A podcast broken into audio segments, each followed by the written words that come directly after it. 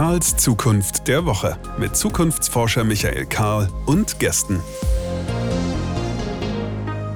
Herzlich willkommen, Karls Zukunft der Woche, unser gemeinsamer Blick auf und in die Zukunft. Wir wollen in dieser Woche reden über Gesundheit und Medizin der Zukunft. Insofern toll, dass ihr dabei seid. Wir wollen dabei nicht den Blick werfen auf Big Data und die Möglichkeiten künstlicher Intelligenz. Haben wir verschiedentlich schon getan, werden wir auch wieder tun. Heute steht es nicht im Fokus. Ebenso wollen wir nicht heute auf die molekulare Ebene hinabsteigen oder genetisch, sondern wir wollen es ganz praktisch machen. Ärmel hochkrempeln. Wir haben gleich einen Gast, Stefan Torke heißt er, und er ist einer der Apotheker in diesem Land, die sehr tatkräftig daran arbeiten, dass dieser Berufsstand und diese Institution Apotheke tatsächlich eine gute Zukunft haben. Wer es ganz genau wissen möchte, er betreibt eine Apotheke namens Grundapotheke, die befindet sich in Freital bei Dresden und das alleine finde ich ein sehr schönes Detail, dass man eben für die Zukunft der Medizin nicht in New York ansässig sein muss oder in San Francisco oder in einem der Innovations-Hotspots dieses Planeten.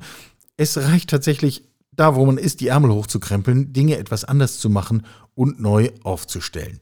In dem Kontext kleine Schätzfrage an euer Bauchgefühl. Wie viele Apotheken gibt es eigentlich in Deutschland? Nur so, um uns mal die Größenordnung klarzumachen. Lösen wir gleich auf.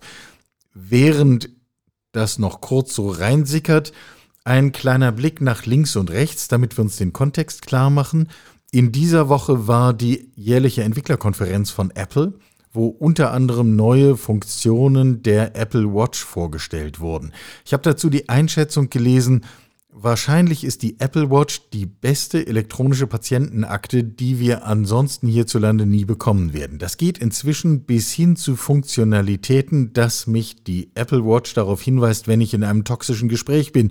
Sprich, wenn die Uhr merkt, hier hat jemand gerade auffälliges Herzrasen, macht aber gar keinen Sport, bewegt sich dazu gar nicht und gibt mir dann entsprechende Hinweise raus aus dieser Situation, die ist nicht gut für dich. Erstaunlich, wie weit das inzwischen standardmäßig geht. Man kann fast den Eindruck bekommen, es sollte doch einfacher sein, die übrigen Gesundheitsdaten in dieses System hineinzubekommen, als andersrum diese Funktionalitäten und diese Intelligenzen, diese Auswertungen in eine andere, zum Beispiel in eine Chipkarte von meiner Krankenkasse zu bekommen. Da weiß man, was schneller und einfacher funktioniert. Wollen wir, dass Apple plus X, also alle anderen technologischen äh, Anbieter gleich mal mitgemeint, zum zentralen Anbieter unserer digitalen Gesundheitsökosysteme werden? Grundsätzlich vielleicht gar nicht. De facto nutzen ganz viele Menschen genau das dafür, sind damit offensichtlich sehr einverstanden und sehen den positiven Punkt. Wir müssen da also irgendwie ran und darüber reden. Wenn wir den Blick mal zur anderen Seite wenden, dann lernen wir in dieser Woche war der Tag der Apotheke. Ich habe gelernt, der ist jedes Jahr am 7. Juni. Der Bundesverband der Apotheker informiert über die Leistungsfähigkeit dieser Institution. Gibt auch Luftballons. Entschuldigung, wenn ich das hier so mit leichtem Grinsen zusammenfasse. Im Vergleich süß. Aber wir müssen ja drüber reden. Die Institution an sich kann uns wahrscheinlich nicht egal sein. Die Realität von Gesundheit und Medizin in diesem Land ist es ohnehin nicht. Bevor wir gleich ins Gespräch einsteigen, danke an alle Unterstützer, Unterstützerinnen, danke an alle, die Feedback geben, ist auch in dieser Woche natürlich sehr willkommen. Lasst mich, lasst uns alle wissen, was ihr denkt, wie wir es weiterdrehen, welche Themen hier noch auf die Agenda sollten. Wir sollten einfach über alle diese Dinge möglichst offen miteinander reden. Und damit ist es jetzt auch schon Zeit, unseren Gast zu begrüßen. Er ist schon hier. Namen habe ich schon gesagt. Stefan Torke, Apotheker. Ich grüße dich. Schön, dass du da bist. Ja, ich freue mich. Grüße. Äh, fangen wir mit dem großen Bild an. Wenn wir über Zukunft von Medizin, Zukunft von Gesundheit und Apotheken sprechen, sind jetzt Apotheken eigentlich Teil der Zukunft oder sind sie eher Teil der Vergangenheit? Ein Großteil der Apotheken wird ein Teil der Vergangenheit sein. Wir werden sicherlich noch ein paar Jahre Zeit haben, einfach weil die Veränderungen, finde ich, sehr langsam einsetzen. Das haben wir in den letzten Jahren schon gesehen. Aber rein logisch betrachtet gibt es Alternativen dazu. Also wir werden uns als Apotheken neu positionieren müssen im Bereich Gesundheitsbegleiter. und wirklich dann eher äh, technische Aspekte, bestimmte Programmierungen, Apps, die wahrscheinlich Gesundheitsdaten auswerten, den Leuten erklären und nahebringen müssen, aber nicht mehr nur dieses, also dieses klassische Denken, diese Schachtel über den Tisch reichen. Damit wird in naher Zukunft kein Geld mehr verdienbar sein. Das Interessante ist ja, dass ja die Entwicklung von Apotheken, wenn man sie jetzt mal insgesamt betrachtet, schon seit einigen Jahren eigentlich gar nicht positiv ist. Äh, die Anzahl von Apotheken ist rückläufig. Das, was man verdienen kann, ist in vielen Fällen überschaubar. Einzelfälle immer ausgenommen. Und gleichzeitig stehen Apotheker, Apothekerinnen in ihrer Apotheke, tragen weißen Kittel und erwecken den Eindruck, das Schönste, was sie tun können, ist Menschen dafür beraten, was jetzt zu tun ist. Und genau dafür verdienen sie kein Geld. Ich, mir kommt das so vor, als wäre dieses Bild vollkommen schief gewickelt. Wie kann das sein? Ich glaube, das sind verschiedene Aspekte. Also wir haben eine Bevölkerungswahrnehmung, wir haben eine Eigenwahrnehmung, wir haben eine politische Wahrnehmung. Und also auf der einen Seite haben wir eine Apothekenstruktur, die sich so entwickelt hat, dass die klassische deutsche Durchschnittsapotheke eigentlich unrentabel läuft. Also wenn ich jetzt die ganzen Zahlen auswerte, dann bleiben in einer durchschnittlichen deutschen Apotheke und am Jahresende knapp 2000 Euro zum Reinvestieren übrig und das langt hinten und vorne nicht, um sich zukunftsfähig aufzustellen. Grauenvolle Entwicklung. Dafür kannst du ja nicht mal einen ordentlichen Schrank kaufen. Also kannst, um Gottes Willen. Also deswegen hast du auch diese entsprechenden Differenzen zwischen Apotheken, die Inhaber geführt sind, sag mal relativ klein, unter 2 Millionen Umsatz machen, und in dem Moment, wo der Inhaber gerne aufhören möchte, ist die Apotheke meistens unverkäuflich und macht dann einfach dicht, weil die sich mit ihm noch trägt, aber keine Zukunftsperspektive hat. Im Gegenzug hat man relativ viele Big Player, wo wirklich dann Unternehmer drinne sitzen, wo sich der Apotheker zum Unternehmer entwickelt hat, die in verschiedensten Geschäftsbereichen aktiv sind und damit im Endeffekt das Arzneimittelgeschäft mit quer subventionieren. Also die verdienen nicht nur darüber Geld, sondern die machen ganz viel anderes noch zusätzlich. Und das darf man auch nicht vergessen. Und wir haben, glaube ich, an irgendeinem Punkt verpasst, der Bevölkerung und der Politik klarzumachen, dass diese reine Abgabe nicht das Geld verdient, sondern die Beratungsleistung, die drumherum steht. Und wir sind nicht so richtig in diesen Punkt reingekommen, jetzt genau diese Leistung vergüten zu lassen. Ab dem Punkt, wo ich jemanden wirklich berate, und da brauchen wir uns auch nichts vormachen, das kommt immer noch extrem häufig vor, dass Leute reinkommen, dass die Fragen haben, dass die ein Krankheitsbild schildern, dass die nicht genau wissen, was die jetzt einnehmen können, was Erfahrungswerte sind. Und klar, ich kann sowas bis zu einem gewissen Grad tatsächlich sogar digitalisieren. Aber meine Erfahrung sagt mir, am liebsten kaufen Menschen immer noch von anderen Menschen. Und es hilft denen mehr, wenn ich denen erkläre, was vielleicht eine App mir gesagt hat. Das finden die viel toller, als wenn die das jetzt nur aus einem Computerprogramm rausfinden müssten. Und wir müssen zu diesem Punkt kommen, wo wir diese Dienstleistungen, und das sind wir zum Glück langsam dran, stärker in diese Vergütungsleistung reinbringen. Mhm. Und da ist so dieses Apothekendenken nach wie vor so, wo du sagst, ah, um Gottes Willen, und wir sind sowieso schon in der Wahrnehmung so teuer und wir können jetzt nicht auch noch für Beratungsleistungen Geld verlangen. Eigentlich tatsächlich genau der Punkt. Im Endeffekt bin ich ein Gesundheitscoach. Also, ja. ja. Und ich brauche Leute, die bereit sind, dafür ihre Gesundheit für diesen Coach Geld zu bezahlen. Und es ist ja nun nicht so, als gäbe es nicht im Land jede Menge Menschen, die gewillt wären, für genau Fragen rund um Gesundheit und eigene Fitness und eigenes Wohlbefinden eine ganze Menge Geld auszugeben. Ähm, aber bohren wir uns da mal Schritt für Schritt rein. Äh, du hast selber schon das Stichwort Digitalisierung aufgeworfen und äh, kommen wir von da. Wenn wir über Digitalisierung und Apotheken reden, dann fallen 99 Prozent der Menschen zuallererst äh, irgendwelche Online-Versandapotheken ein.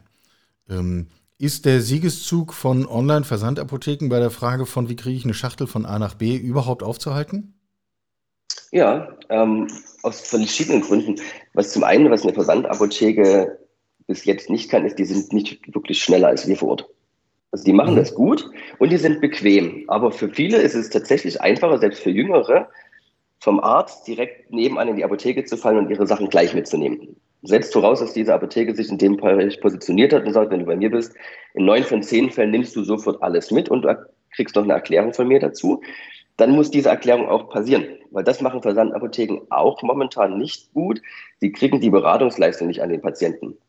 Das heißt, ich kann, wenn ich weiß, was ich brauche, online sehr gut kaufen. Auch wenn ich Geld sparen möchte, kann ich online sehr gut kaufen, undiskutabel. In dem Moment, wo ich nicht mehr weiß, was ich möchte, oder wenn es noch schneller gehen muss, bin ich vor Ort wieder schneller. Das wird aber dazu führen, dass die, also die Apothekendichte abnehmen muss. Also ich brauche nicht in einer 40.000 Mann Stadt acht Apotheken. Das ist Quatsch. Und dadurch wird sich so, also die Märkte werden sich miteinander aufteilen. Also wir werden online ausbauen, überhaupt keine Frage. Die werden auch da ein Riesenpotenzial reinbauen. Aber vor Ort wird bleiben, je nachdem, wie sie sich ausrichten. Ja, das heißt also, äh, wenn ich etwas habe, was mich dazu bringt, regelmäßig Medikamente zu nehmen, immer wieder dasselbe, auch in einem planbaren Zyklus, dann mache ich einfach beim Online-Versender meines Vertrauens ein Abo, der schickt mir das rechtzeitig, so wie, was weiß ich, äh, ich so ein Kaffee-Abo habe und mir das immer rechtzeitig ja. nach Hause geschickt wird. Ähm, und das ist dann fein und bequem. Aber da, wo es nicht kalkulierbar ist, da, wo es nicht planbar ist, da, wo es akut ist, da, wo es beratungsbedürftig ist, da kommt jetzt wiederum die Apotheke vor Ort ins Spiel. Ähm, genau. Also wir werden das sehen, das hat Amazon mit Pillpack in Amerika gemacht. Die haben ja diesen Pillpack gekauft, genau mit diesem Prinzip dahinter. Das kann ich mittlerweile als Apotheke vor Ort natürlich auch anbieten. Das ist wieder so ein Punkt, was mich persönlich stört. Ich würde das zum Beispiel sehr, sehr gerne machen. Die rechtlichen Hürden, um jetzt einfach für Patienten Stellen zu blistern und eine Preiskalkulation durchzuführen, die mir das erlaubt, das unkompliziert für jeden zur Verfügung zu stellen, der bei mir in der Ecke wohnt, es ist fast nicht machbar. Also wir müssen Minimum, ich hatte das mal kalkuliert, fünf bis zehn Euro pro Woche von den Patienten verlangen, um das wirklich in einem entspannten Maß anbieten zu können. Und ich glaube, viele nutzen das auch gerne, aber ich muss einen eigenen Raum verhalten, der muss bestimmte Anforderungen erfüllen, wo du denkst, ey, dann habe ich auch keine Lust mehr. Und ein Online-Versender sitzt sich ins Ausland, hält diese Regularien nicht mehr ein und kann dann in diesem Marktbereich extrem schnell vorwärts gehen. Das ärgert mich wahnsinnig dass wir da in Deutschland nicht gewillt sind, dort auch Dynamik reinzubringen. Gut, da sind wir ja immer wieder bei diesen Zukunftsthemen. Sich zurücklehnen und abwarten ist die eine Option, die ist scheinbar sicher und bequem, aber führt eben mit großer Sicherheit dazu, dass jemand anders in einen Raum stößt und das eben gestaltet. Und wenn ich das nicht möchte, dass jemand anders das entscheidet, dann muss ich mich halt selber bewegen. Äh, das Thema äh, haben wir jetzt auch hier in diesem Podcast rauf und runter äh, immer wieder diskutiert, auch rund um jetzt die aktuelle Pandemie und was daraus folgt, etc. Ein Schritt weiter rein in eine digitale Zukunft von Medizin. Meine These, unsere Zukunft von Medizin und Gesundheit ist vor allem eine datenbestimmte. Wir werden viel mehr Daten messen, wir werden viel mehr Daten miteinander verknüpfen, sie intelligent auswerten und das wird im Zweifel eben nicht durch den Hausarzt stattfinden, sondern in erster Linie durch irgendeinen digitalen Anbieter auf meinem Smartphone oder irgendwo in meinem digitalen Ökosystem. Äh, schon wenn ich zum Arzt gehe, hole ich mir quasi die Zweitmeinung des Arztes. Äh, also ganz praktisch gesprochen, ich sitze im Gespräch mit dem Arzt, zeige ihm mein Smartphone und sage, guck mal hier, da habe ich folgende Werte, was sagen wir denn dazu? Wo kommt dann ein Apotheker in so ein Bild hinein?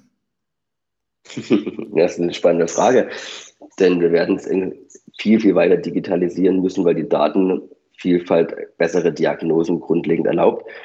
Es wird auch dazu kommen, dass individualisierte Medizin in Siegeszug ein fahren wird. Also wir sind ja in der Lage, Tabletten Patienten individuell mit Dosierungen im Milligrammbereich genau zu drucken, sozusagen.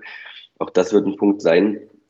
In der Stelle kann sich die Apotheke natürlich positionieren als Arzneimittelproduzent. Das mhm. heißt, der Arzt verordnet die Sachen und der Patient lässt sich dann entsprechend von seiner Online- oder Offline-Apotheke entsprechend herstellen und mit Anwendungshinweisen nochmal erklären. Das ist aktuell tatsächlich noch ein Thema, wo die Ärzte gerne verordnen und die Apotheke beratend eingreifen muss, einfach was die Anwendungszeitpunkte angeht, Nebenwirkungsaufklärung nochmal, worauf ist zu achten, was habe ich sonst vielleicht noch genommen, was beim Arzt nicht stattgefunden hat. Für mich ist da an dem Punkt die spannende Frage, brauche ich denn zwingend, jetzt mal wirklich sehr langfristig gesehen, Arzt und Apotheke dann generell noch irgendwann? Also es wird so eine Übergangsbegleitung sein. Ja, das ist natürlich Aber die Frage, die hinter meiner Frage steckt. Und natürlich. Was also, ist dein Bild dafür? Also ich würde behaupten, dass ich sowohl einen allgemeinen Mediziner als auch die klassische Apotheke wahrscheinlich, sagen wir mal einfach 50 Jahre, vielleicht geht es schneller, manchmal ist es komisch, nicht mehr brauche. Ich kann ja meine Daten, die sind ja alle da. Die KI-gestützten Programme werden die entsprechenden Daten ausstellen, die Diagnose entwickeln, eine Therapie, weil die können ja auf Grundlage der ganzen Daten die Therapieoption viel, viel besser planen, weil die genau wissen, habe ich schon 10.000 Mal an dem probiert, hat funktioniert, du bist so gestrickt, das passt bei dir lösen entsprechend die Druckdaten der Tabletten und Medikamente aus. Du kriegst sie nach Hause geschickt, bist du fertig, hast auf deinem Smartphone die Erinnerung, wann muss ich was nehmen. Das ist ja alles kalkulierbar. Es ist ja nichts Intuitives, was ich machen muss, sondern es ist einfach nur eine Wissensfrage und die kann ich computergestützt besser abbilden. Und dann bin ich vielleicht irgendwann als Apotheker an der Stelle, wo ich sage, okay, ich greife jetzt als Coach begleitend mit ein und mache dann auch deine mentale Fitness mit gleich mit, dazu. Ja, oder sorge vielleicht sogar für Verständnis. Äh, ein Bild, was wir hier häufig diskutiert haben, wenn es um Fragen von Handel geht, war immer wieder zu sagen, vielleicht ist die Rolle des Händlers der Zukunft eben nicht hinterm Tresen gegenüber vom Kunden, sondern auf der anderen Seite des Tresens neben dem Kunden, der ihn ja. dabei begleitet, zu verstehen, was sagen denn diese Daten hier eigentlich? Äh, ich habe hier eine komplexe Lage rund um meine eigene Gesundheit. Was mache ich jetzt heute eigentlich am besten, damit es mir morgen ein Stück besser geht?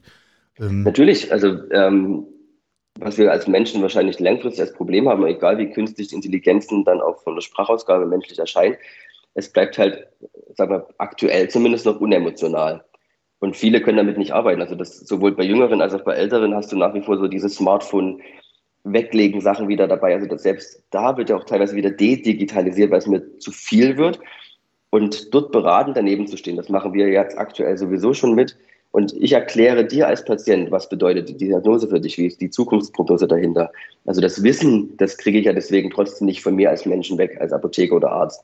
Aber ich erkläre dir, was du machen kannst, was das bedeutet, wie die Aussichten sind, was du dagegen tun kannst, warum das vom Programm jetzt zum Beispiel so vorgeschlagen wurde und mit welchem Hintergrund diese Tabletten genommen werden müssen.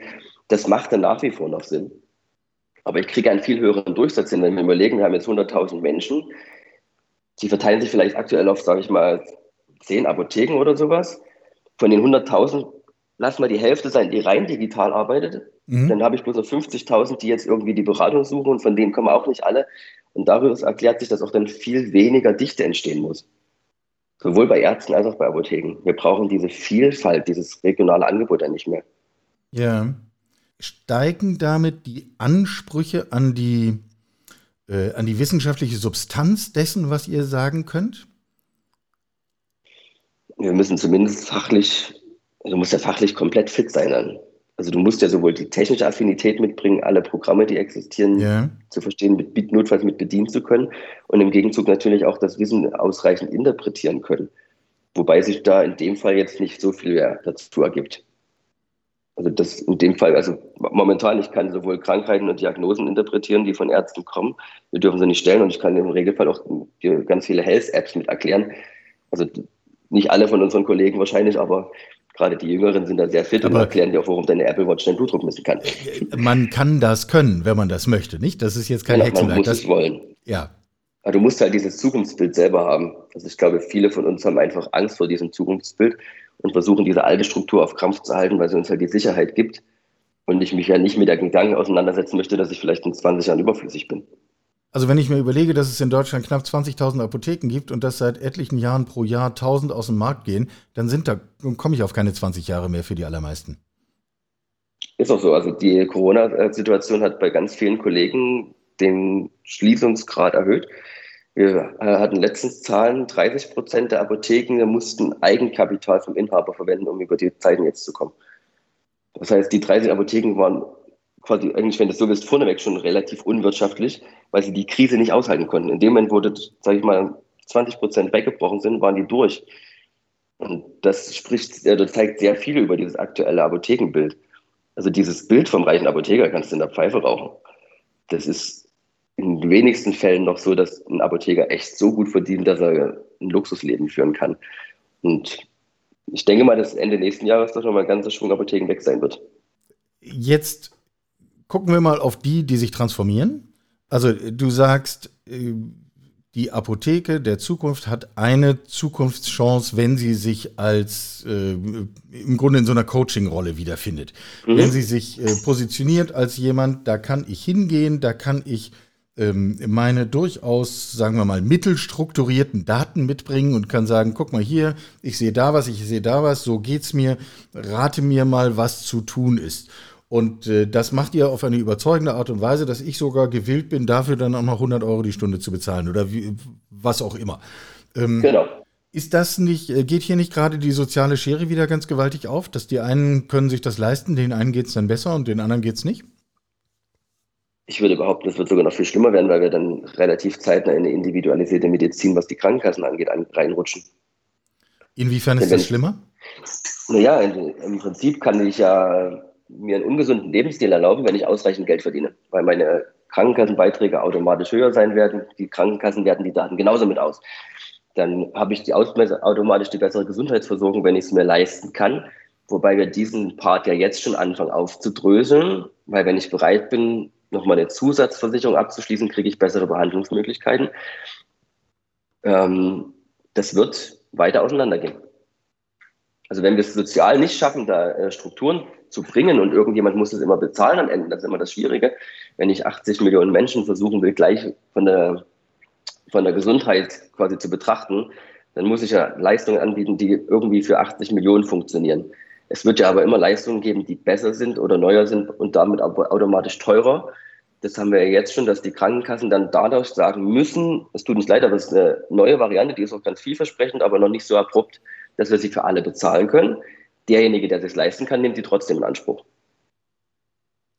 Also die Gesundheitsversorgung ist meiner Meinung nach in der Masse schlechter, als wenn der Einzelne sie selber bezahlt. Äh, Gibt es da einen Weg raus? Weil das kann uns ja erstmal sozusagen in der Gesamtschau eigentlich gar nicht zufrieden machen, weil das führt nicht zu einer Gesellschaft, die irgendwie fairer und äh, gemeinschaftlicher ist.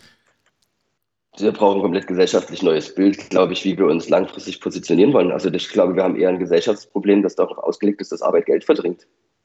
Und wir lagern aber immer mehr Arbeitsprozesse ja generell aus und haben immer mehr Leute, die eigentlich keinerlei produktive Tätigkeiten machen müssen.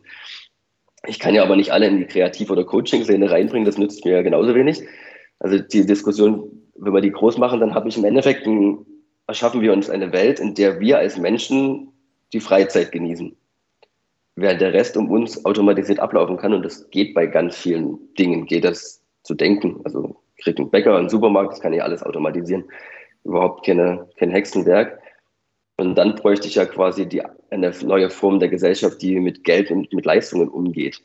Also ich persönlich, das ist jetzt, ähm, bin ja ein großer Freund von diesen Star Trek Sachen. Ja. Und ich mag dieses Gesellschaftsbild dort, wo ich glaube, wenn jeder nur das nehmen würde, was er wirklich braucht zu dem Zeitpunkt und es einfach bereitgestellt wird. Ich glaube, das wäre durchaus ein spannendes Thema. Soweit sind wir wahrscheinlich mental alle noch nicht, aber ein Zukunftsbild, was auf jeden Fall in irgendeiner Form brauchen wir was, was uns von diesem Geldgedanken löst. Ja, ja, ich habe gerade ich habe gerade für, ein, für einen anderen Text bin ich über ein Zitat gestolpert von Hannah Arendt, Politologin 20. Jahrhundert, die äh, sinngemäß sagt, ähm, wir sind eine Arbeitsgesellschaft, das ist das Einzige, was wir können und es geht uns die Arbeit aus. Was könnte schlimmer sein? Und ich fand es auch deswegen einen interessanten Gedanken, weil sie 1958 formuliert hat. Und äh, seither sind wir halt noch ein paar Schritte in genau diese Richtung gegangen, ohne wirklich ja. weiter Kompetenz zu haben. Also, äh, okay, das, das ist interessant, diesen Hintergrund einmal so aufzuziehen. Vor diesem Hintergrund erscheint mir jetzt in einem Gesundheitssystem der Zukunft die Apotheke so etwas zu sein wie einerseits ein großer Automat, der digital vernetzt ist, dessen Leistungen ich völlig kontaktlos automatisiert in Anspruch nehmen kann, wenn ich das gerne möchte. Und gleichzeitig daneben ist der Eingang, wo ich so etwas wie ein, naja, so eine Mischung aus Lifestyle-Reformhaus und Datencoach beziehen kann. Du hast ist ja das im Prinzip richtig? Das wie so eine Art Health Center, wahrscheinlich wie so ein Apple Store aufgebaut oder so, wo du halt ein großes, einen großen Raum hast, da hast du halt einen großen Medikamentendrucker zum Beispiel drin, der in der Lage ist, quasi zeitgenau die Medikamente fertig zu machen für das, was du brauchst. Du kommst halt rein, ähm, identifizierst dich mit deiner Smartwatch oder mit deinem Iris-Scan, ist ja alles kein Thema.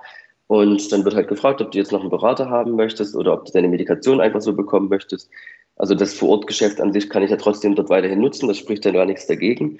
Und dann hole ich mal meinen Berater dazu und dann kommt halt ein frischer, junger, dynamischer Apotheker um die Ecke und erklärt dir halt nochmal ein bisschen die Welt und was du jetzt noch machen kannst, wie es dir geht, hält einen Plausch, weil das ist ähm, auch was, was wir feststellen. Viele wollen halt einfach auch gerne nochmal reden. Also du willst dich halt nicht nur komplett digitalisieren. Du möchtest auch die Beziehungen pflegen und dann redest du über deine Gesundheit, was du machen kannst, was es vielleicht auch für neue Updates gibt. Also wir werden ja auch einen Punkt erreichen, wo ich als Individuum gar nicht mehr in der Lage bin, alles zu überblicken, was es gerade Neues gibt. Und dann in bestimmten Bereichen Spezialisten zu haben, die sagen, ja, pass auf hier, in deinem Android oder iPhone gibt es gerade für den Gesundheitsbereich jetzt eine neue App, die ist jetzt ganz frisch äh, neu entwickelt worden. Ich würde dir kurz runterladen, erkläre dir, was das macht und sowas. Also dort beratend tätig zu werden, ist sicherlich eine Zukunftsperspektive. Weil das siehst du jetzt schon bei diesen YouTube-Bloggern, finde ich immer, wenn neue Dinge bei Apple Kinos oder so vorgestellt werden, danach hast du zehntausende Menschen, die dir erklären, was du auf dieser Kino sowieso schon gesehen hast, dir das für alle anderen erklären, was bedeutet das, wie setzen die das um, was hat das für Auswirkungen. Und in dem Bereich wird es sicherlich auch gesundheitlich weitergehen. Ja, und das Interessante ist ja, dass das auch massenhaft wahrgenommen wird. Nicht nur, dass es die Menschen gibt, mhm. die das erklären, sondern äh, dass es auch noch viel mehr Menschen gibt, die darauf wiederum stehen und sich das anschauen. Ähm, was muss man denn jetzt tun, deiner Meinung nach, um mit Apothekern, Apothekerinnen darüber zu reden, dass sie sich de facto ja komplett neu erfinden müssen? Ich würde einfach behaupten, du bräuchtest mal so einen, einen riesengroßen äh, Think Tank und eine, wo wirklich mal überhaupt definiert wird, wo wir sagen, lassen wir einfach die nächsten 30 Jahre sein. Dass wir dann jetzt Weichen stellen können und in 30 Jahren ein Gesellschaftsbild haben, auch ähm, in der medizinischen Apothekenrichtung, mit dem wir dann arbeiten können.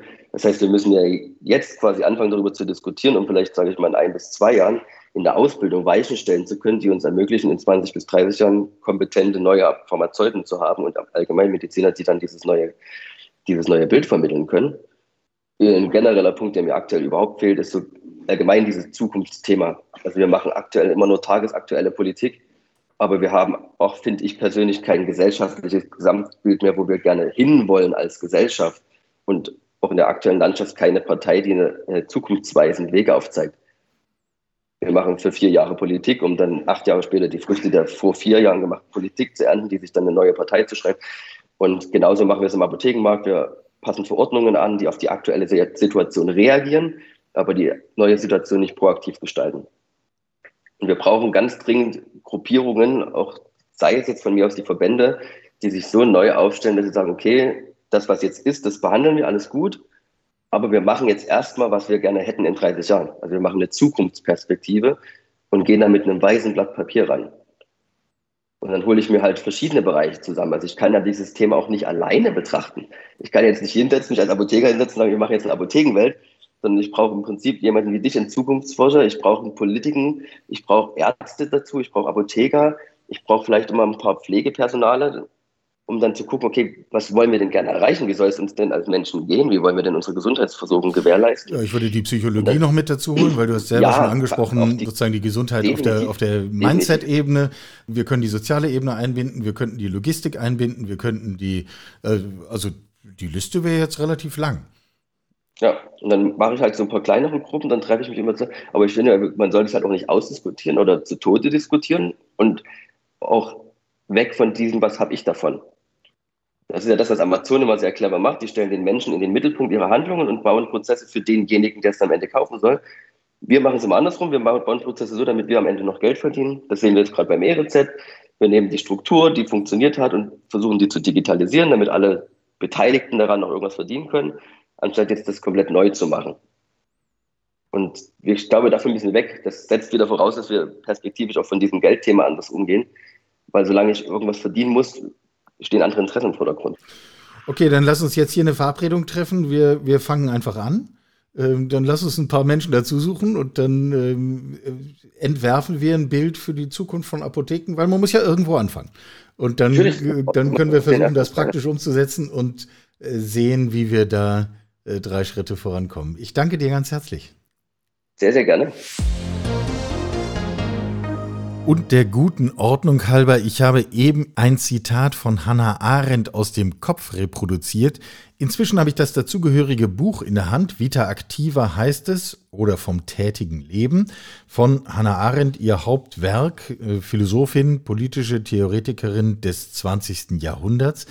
Und sie schreibt eine ganze Passage darüber, wie es ist, wenn uns die Arbeit ausgeht, also die Erwerbsarbeit. Und da würde ich gerne noch mal eine Passage in etwas größerer Breite zitieren. Wir haben ja Zeit, wir sind ja im Podcast, das ist ja das Schöne. Also hier heißt es: Näherliegend und vielleicht ebenso entscheidend ist ein anderes bedrohliches Ereignis des letzten Jahrzehnts, die noch in ihren Anfangsstadien begriffene Ausbreitung der Automation. Wir wissen bereits, ohne es uns doch recht vorstellen zu können, dass die Fabriken sich in wenigen Jahren von Menschen gelehrt haben werden und dass die Menschheit der uralten Bande, die sie unmittelbar an die Natur ketten, ledig sein wird, der Last der Arbeit und des Jochs der Notwendigkeit. Das hat Hannah Arendt im Jahr 1958 formuliert, das vielleicht nur so zur kleinen Einordnung. Und das geht dann etwas später weiter. Die Erfüllung des uralten Traums, also des Traums nicht mehr arbeiten zu müssen, Die Erfüllung des uralten Traums trifft wie in der Erfüllung von Märchenwünschen auf eine Konstellation, in der der erträumte Segen sich als Fluch auswirkt. Denn es ist ja eine Arbeitsgesellschaft, die von den Fesseln der Arbeit befreit werden soll. Und diese Gesellschaft kennt kaum noch vom Hörensagen die höheren und sinnvolleren Tätigkeiten, um deretwillen die Befreiung sich lohnen würde. Was uns bevorsteht, ist die Aussicht auf eine Arbeitsgesellschaft, der die Arbeit ausgegangen ist, also die einzige Tätigkeit, auf die sie sich noch versteht. Was könnte verhängnisvoller sein? Und das geht dann noch ein paar hundert Seiten weiter, das lese ich jetzt nicht alles am Stück vor. Den Gedanken finde ich aber wirklich spannend. Was könnte verhängnisvoller sein, als dass uns die Arbeit ausgeht, weil die Arbeit, die Erwerbsarbeit im Grunde das Einzige ist, worauf wir uns verstehen. Wir haben immer mehr Zeit, wir haben immer mehr Freiraum, wir können uns austoben und, in Worten von Hannah Arendt, wir kennen kaum noch vom Hören sagen die höheren und sinnvolleren Tätigkeiten, für die wir dann die ganze Zeit hätten. Wenn wir hier in diesem Podcast immer wieder von der Krise der Arbeit in den 20er Jahren reden, dann meinen wir genau das. Und ich finde es geradezu frappierend, dass hier 1958 formuliert worden ist, dass wir das eigentlich nicht richtig können und wir uns ja die Frage stellen müssen, sind wir eigentlich in diesen 60 Jahren seither irgendwie weiter vorangekommen? Wissen wir genauer, was wir eigentlich Sinnvolles tun können, außer Netflix gucken? Finde ich schon eine herausfordernde Frage.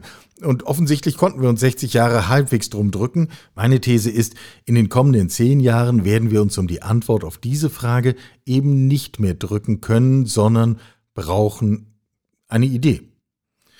Das ist, Klammer auf, übrigens auch der Grund, warum wir gerade dieses Buch über das Thema Krise schreiben, Lernen aus der jetzigen Krise hin zu einer besseren Normalität, weil wir genau diese Krise unter anderem vor der Brust haben, die Krise der Arbeit, neben der demografischen Krise, neben der Klimakrise und wahrscheinlich auch noch weiteren. Die 20er Jahre werden das Jahrzehnt der Krisen sein. Und genau solche Antworten müssen wir dann für uns formulieren können. Was sind diese höheren und sinnvolleren Tätigkeiten? Was könnte verhängnisvoller sein, fragt Hannah Arendt. Und mein Ansporn wäre, wir brauchen eine bessere Antwort, eine gute, eine konstruktive Antwort darauf, was wir denn nach der Arbeit mit uns anfangen wollen. Und damit sind wir für diese Woche auch schon wieder durch. Stefan Torke war zu Gast, Apotheker mit Zukunft. Und aus einem einfachen Gespräch, einfach, hier ist nichts einfach, aber aus einem äh, ganz schlichten Gespräch über Zukunft von Medizin und Gesundheit ist im Gespräch ein Plan entstanden, wir müssen eigentlich einen größeren Kreis zusammenstellen von Menschen unterschiedlichen Funktionen, unterschiedlichen Perspektiven, um daraus ganz praktische Antworten zu finden, wie wir denn hier so vorankommen, dass wir auch alle miteinander etwas davon haben, dass die Zukunft von Gesundheit und Medizin doch eigentlich eine positive ist. Und dazu ein kleiner Ausflug in wie ich zumindest finde, eines der klügsten Bücher, die hier im Institut stehen, Vita Activa von Hannah Arendt. Wir schließen für heute. Ich sage eigentlich fast immer, bleibt gesund am Ende einer solchen Folge. Heute schließt das ganz praktisch an die Inhalte an, mit denen wir uns beschäftigt haben, gilt insofern doppelt. Bleibt gesund. Wir hören uns nächste Woche. Sie hörten Karls Zukunft der Woche, ein Podcast aus dem Karl Institute for Human Future.